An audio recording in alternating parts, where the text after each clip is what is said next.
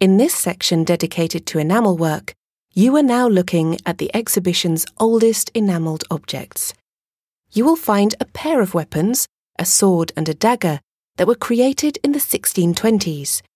These two items are the greatest masterpieces of a skilled craftsman named Gasparo Mola, who specialised in silver and goldsmithery and carving medallions.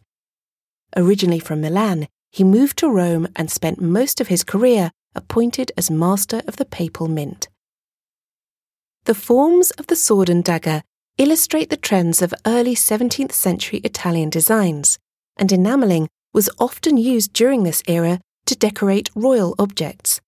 However, it is their exquisite decoration that is so skillfully executed that makes them entirely unique.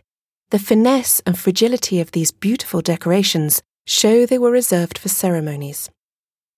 On the sword's pommel, you can see figures representing peace and war. Other characters, trophies, and elegant arabesque forms, coloured with translucent enamel, decorate the guards of both weapons and the buckles, clasps, and embellishments that adorn them.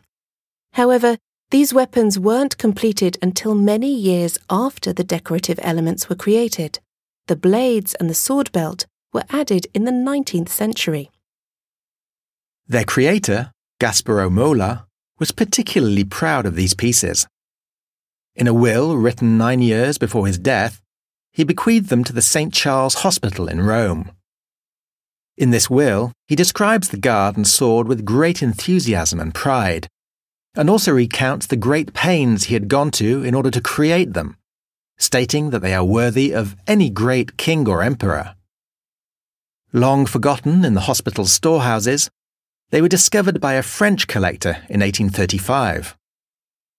After being sold on several times, they eventually found their way into Napoleon III's collections.